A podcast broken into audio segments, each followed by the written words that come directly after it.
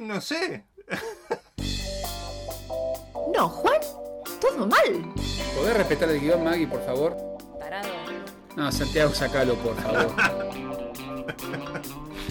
Y bueno, pero será el podcast así, ¿no? Digamos, si nos divertimos nosotros. Mientras sigan facturando.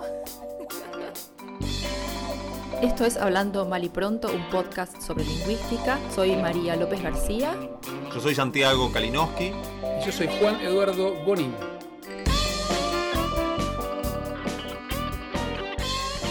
Bienvenidos a otro episodio de Hablando Mal y Pronto. ¿Qué tal? Seguimos sin Juan Eduardo, que no puede estar entre nosotros. Lo dijimos en el capítulo. No, no lo dijimos en el capítulo pasado, lo decimos ahora. Estamos nosotros dos acá cuidando el boliche. Seguimos con Oscar Conde, especialista en lunfardo. Y hoy queríamos aprovechar para preguntarle el lunfardo en la actualidad. ¿Existen palabras del lunfardo que sobrevivieron hasta el día de hoy, entiendo? Sí, Y- por supuesto que sí. Y se extendieron a otros países de Hispanoamérica. A toda la ¿Cómo- Argentina primero, ¿no? ¿Cómo Sí. es eso? Sí, sí, lo que dijimos fue que este proceso lo, lo comenta Mario Teruggi en su libro y él dice, en este momento se está produciendo la transición en la que el lunfardo deja de ser algo privativo de la región del Plata o del Río de la Plata para pasar a convertirse en un argot nacional. Él lo dice en 1974. Las razones concretas es- tienen que ver con los medios de comunicación, porque la Argentina sabemos que no es ningún país federal, sino claramente No, no. un país unitario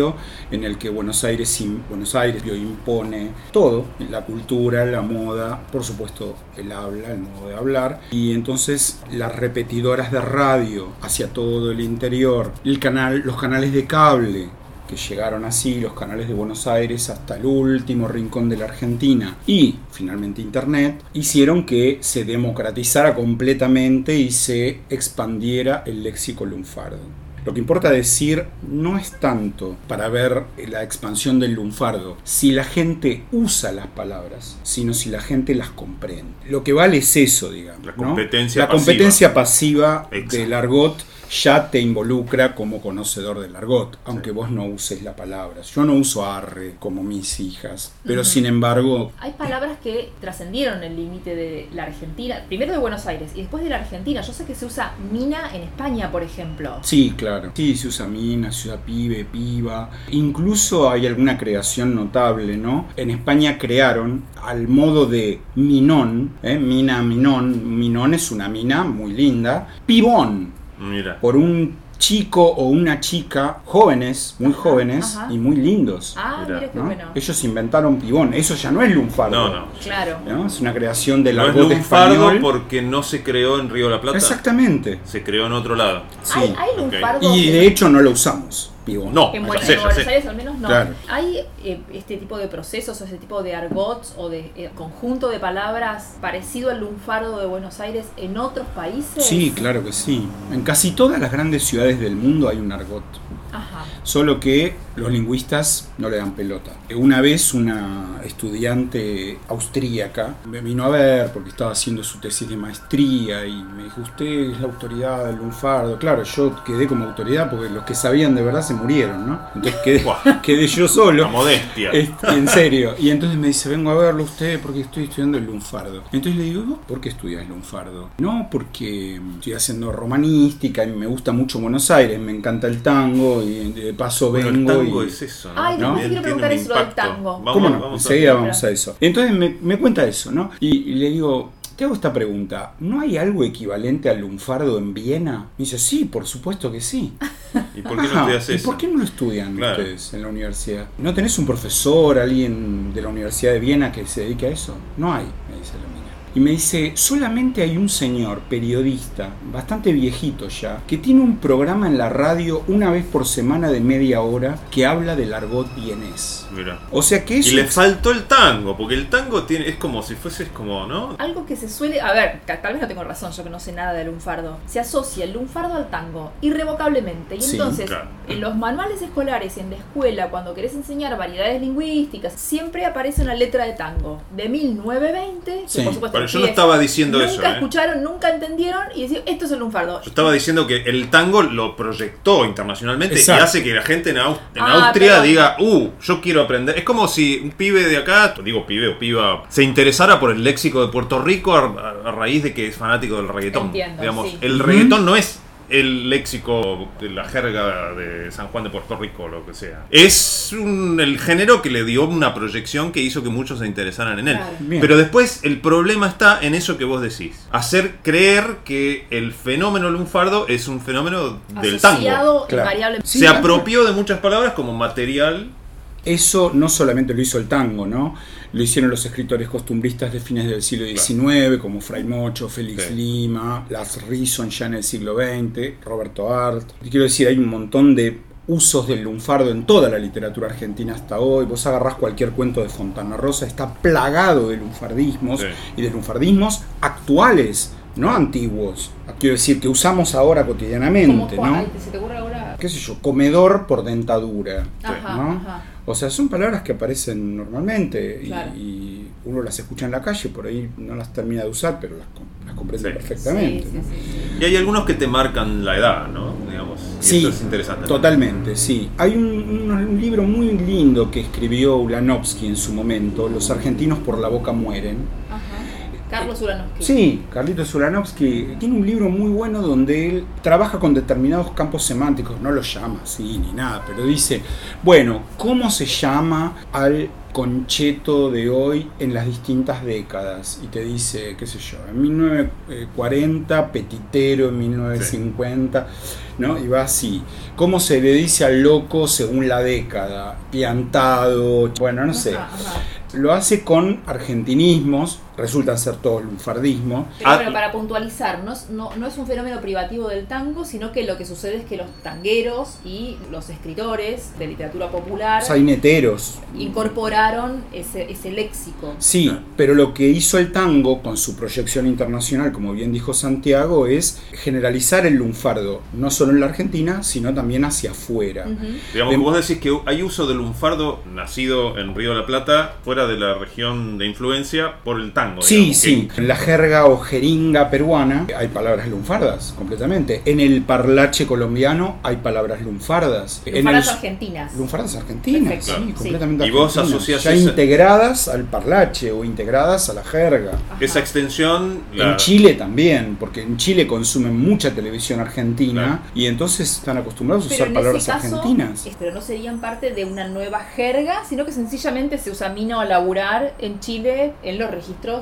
de confianza. Bueno, en, realidad en Chile, eh, digamos, como en la mayor parte de, de Latinoamérica, pasa lo mismo que en Austria. No hay gente que se dedica a estudiar eso. Pero Muy bueno, bien. Entonces este, pasó eso, ¿no? Este repertorio de palabras asociadas al habla popular del Río de la Plata, por distintas razones, se fue proyectando dentro del territorio, digamos, por tal vez por una cuestión, como diría McLuhan, de era de aldea global, de Sí. era electrónica. sí. Y Sí. como siempre decimos, cambiar el léxico es lo más fácil de cambiar en- de una lengua. Obvio. sí. Cambiar la pronunciación, cambiar la sintaxis, cambiar el orden de las palabras, todo eso es, otro Sí, cantar. sí, sí, sí, Las palabras, Sí. y entonces es, es verdad, entonces si vos tenés muchos lunfardismos en los grandes productos mediáticos de la década, de varias décadas, entonces vas a encontrar que se incorporan Sí, a la sí. habla popular de Sí, las sí. distintas regiones. Y luego el tango proyectó eso, lo explotó hacia el mundo Exactamente. En Eso general. es lo- sí, eso es lo que pasó, claro. Ahora, una vez concluido ese éxito internacional del tango, pensando en la letra de tango, Sí. digamos, hoy el tango sigue interesando en el mundo, pero a los bailarines, a nadie Sí. más. Claro. Yo quisiera Sí, pensar qué pasa con el movimiento contrario cuando vos querés controlar a ciertos usos lingüísticos y el lunfardo en algún punto es representativo de un habla indeseada para la Sí, homogeneidad claro. nacional Totalmente. y es habla que este, se vincula con cuestiones de una clase social más baja Ujú. y de, de registros informales. Entonces, ¿qué pasó con las instancias en las que el lunfardo en Argentina fue controlado, fue prohibido a los fines de que no evolucionaran formas lingüísticas o que no circularan formas lingüísticas que no correspondían al ideal lingüístico que se tenía para el país? sí, por supuesto. Bueno, eso, digamos, te diría que por parte de las clases voy a decirlo entre comillas, claro, ilustradas, prácticamente siempre se han opuesto al, al uso del lunfardo. Te diría hoy que si apretás a la presidenta de la Academia Argentina de Letras, se va a oponer al uso del lunfardo. Podría asegurarlo, no sé. ¿Pero vos decís que nunca dice mina? ¿Nunca dice laburar? Habría que ver. Es mina y laburar seguro que no, pero, pero a lo mejor sí usa alguna forma entendida más bien como coloquial o familiar, que sin embargo tiene origen lunfardo, y ella cree que no usa el lunfardo, ¿no? Les encargué a mis estudiantes en los últimos años que como trabajo final hicieran encuestas. Y entonces varias encuestas eh, empiezan diciendo, bueno, ¿qué es el lunfardo, no? Bueno, y mucha gente no sabe, otra gente dice, bueno, es el lenguaje vulgar y grosero. La segunda pregunta es, ¿usted usa el lunfardo? No. Nadie usa. Nadie lo usa. ¿no? O sea, quizá por pensar que es un fenómeno del pasado, no lo sé, pero contestan que no. Y después vos les presentás 15 palabras y conocen casi todas. Sí. Y saben lo que quiere decir. Y si le preguntas si las usan, te dicen que sí. Entonces usan el lunfardo, pero no lo saben. Ajá. Pasa eso. Eh, lo que me pregunta aquí Maggie tiene que ver primordialmente con un momento eh, histórico que es la década que va de 1943 a 1953, donde hubo efectivamente una censura al lunfardo y en general a cualquier expresión de tipo popular o entendida como popular. Por ejemplo, el intento de prohibir el voceo en la radio o en las letras de los tangos es completamente absurdo. Primero Pero el porque... voceo no es, no es lunfardo. No, no, Es- no. es- Voceo es una característica del dialecto rioplatense o del español rioplatense, pero lo que digo es que el voceo en la década del 40 estaba completamente instaurado de manera familiar en todas las Sí, es clases norma, es sociales. norma culta, digamos. es Er- ya era norma culta Sí. en la década del 40. Sí, y la- ibas a la escuela y la maestra estaba obligada por directivas que recibían del, del Ministerio de Educación, estaba obligada a decir que tenías que usar el tú. ¿No? Les hablaban de tú a los Y alumnos. les hablaban de Les tú. hablaban de tú, sí. Hay, hay dictámenes de la Academia Argentina de Letras que piden que vayan a perseguir a los alumnos al recreo. al- No, tal cual. que no, hable- Insólito. no vayan a hablar de vos en el recreo. Una cosa Pero insólita. a mí me interesa saber por qué se censuraba las palabras, por ejemplo, no sé, Sí. eh, morfón. Te digo alguna, morfona, Morfón. Se atenti, censuraba- mangos, Se censuraba morfón piberío. de un modo que no se censura hoy arre. ¿Por qué ese cambio? ¿No? Digamos, hay una diferencia en, el, en términos de la censura. Sí, eh, me parece que hubo un cambio en la conciencia lingüística social Claro. eh, y ya la mayoría, la mayor parte de la gente no está eh, No. atenta a eso. La cosa es que yo- tengo una pequeña hipótesis sobre por qué existió esa censura del lunfardo en- en- durante el siglo XX, que tiene que ver con el hecho de que las masas inmigrantes traían además un montón de demandas.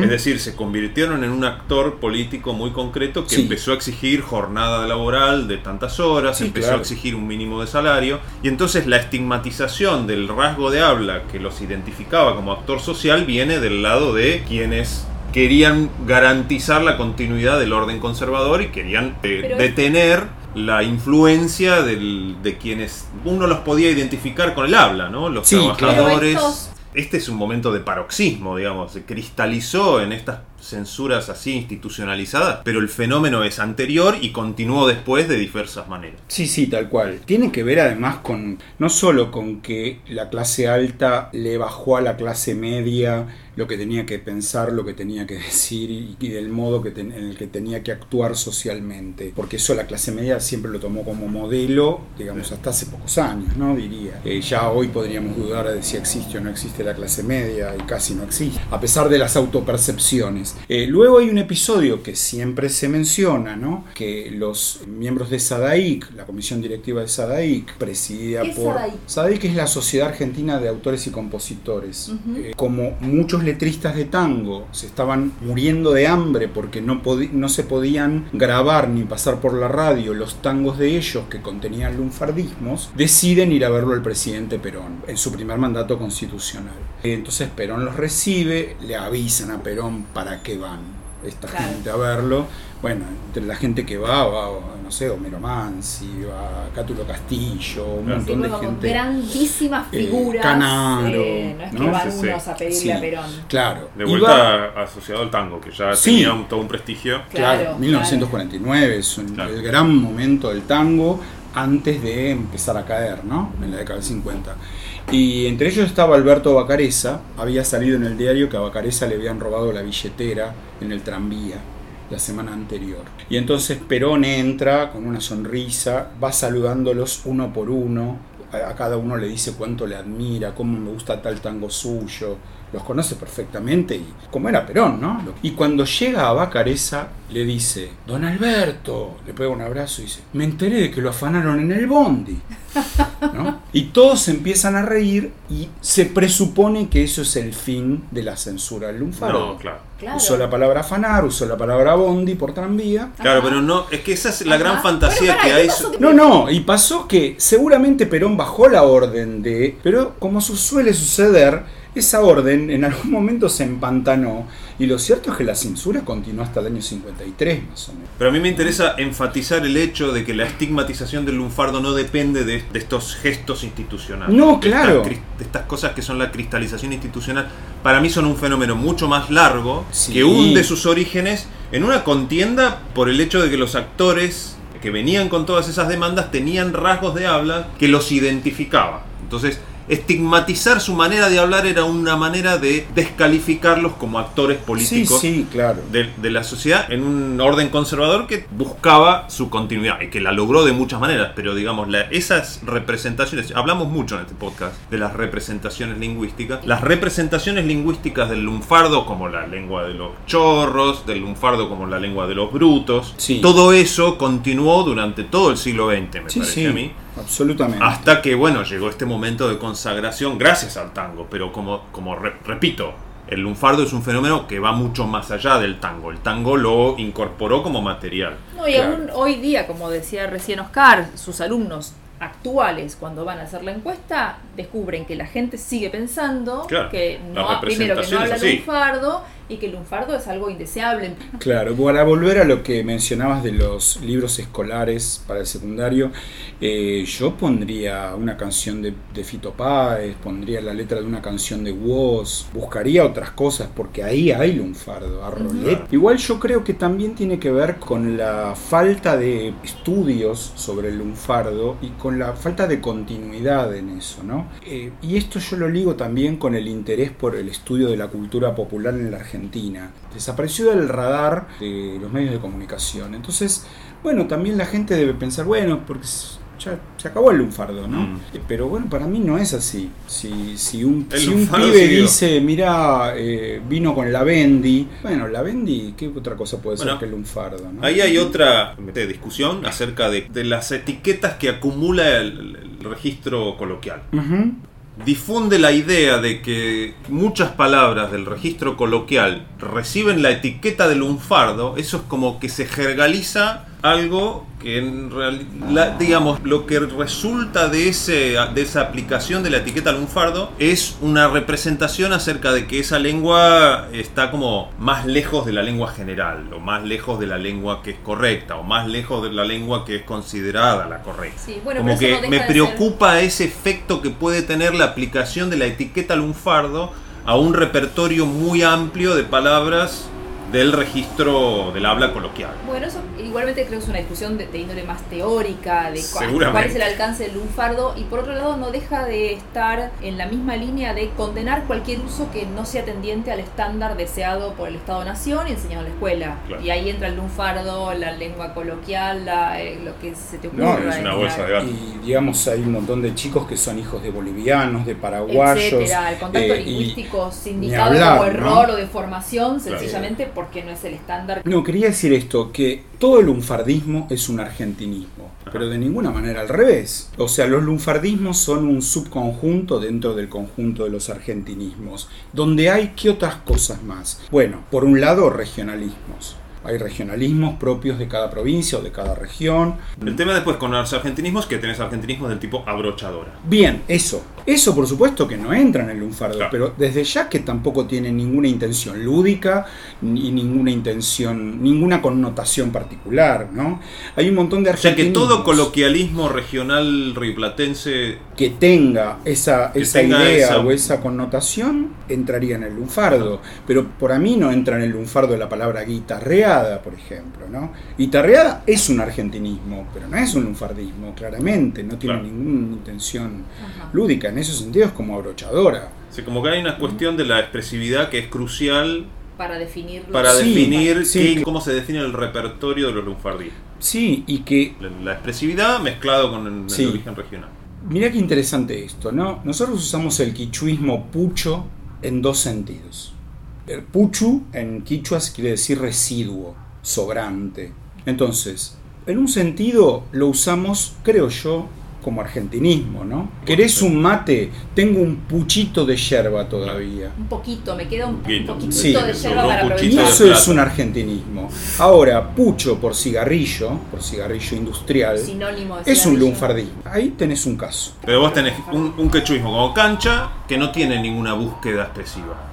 Es la Eh, palabra, primera palabra disponible para campo Para- juego. para- Sí, sí, claro. Entonces, Eh, eso eh, tomada como no por el tiene ese español rasgo- iberoamericano, pero sí tiene el rasgo. El rasgo lúdico. Sí, en lunfardo cancha esa experiencia. Tener Claro. cancha. Tiene Entonces cancha decís, para jugar. voy a la cancha, voy a la cancha y eh, es, eso no, no sería lunfardo, No. tengo cancha sé. Claro. Siempre- Como pero- siempre que hay la lengua metida es un quilombo. Y ya para ir cerrando, bueno, yo creo que buena parte de los argentinos tenemos un vínculo lingüístico con el siempre, que siempre involucra el lunfardo. Entonces, es, claro. bueno, Sí, sí, la, oportunidad de dorada ent- de hablar con un especialista en lunfardo que tiene el recorrido. Claro, las entrevistas, lo primero que te preguntan, lunfardo. Bueno. Todo eh, gira alrededor de eso. Muchas Muchas gracias, gracias. No, por favor, gracias a ustedes por la invitación. No. Chao, que la pasen bien.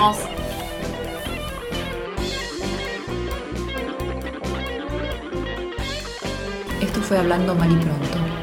Nuestro mail es maliprontopodcast.gmail.com y en Twitter estamos en arroba maliprontopod. Nuestro tema musical es el cuarteto de los hermanos Lowenstein de La Sincrónica Parlante. Che, les tengo una mala noticia. Me parece que este episodio del podcast tampoco nos va a servir para un choto.